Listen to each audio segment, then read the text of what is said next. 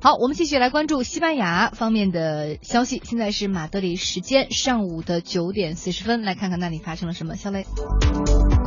随着圣诞节的临近啊，各家的这个圣诞季广告呢也都热闹的登场，不仅是比拼创意，而且变着花样的讲述这种温情的故事，在这个制作上呢也越来越向大片看齐。那所以大家以前觉得好像看看广告是一件挺无聊的事儿，但现在有很多特别优秀的广告啊。今天就来说一个具有皮克斯风格的西班牙的彩票广告。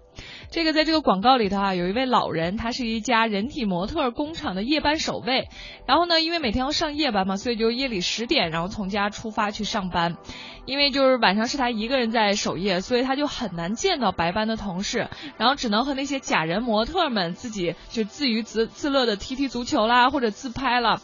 结果有一天呢，这位老人啊就在报纸上看到人体模特工厂呢就获得了圣诞节的彩票大奖，然后他就觉得挺落寞的，就感觉这个跟他也没什么关系。结果回家以后才发现，同事们早就都等到那儿了，要跟他一起庆祝。就其实他没有被遗忘，同事而且也给他买了一张彩票，希望和他一同分享。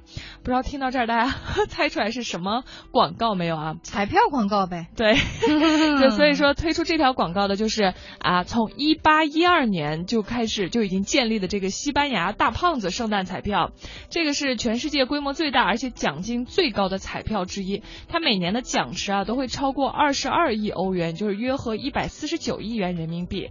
然后这部圣诞广告宣传呢，正是这个十二月二十二号开奖的节日彩票。哇，那那那是说如果能中这个大奖的话，有一百四十九亿人民币的收入吗？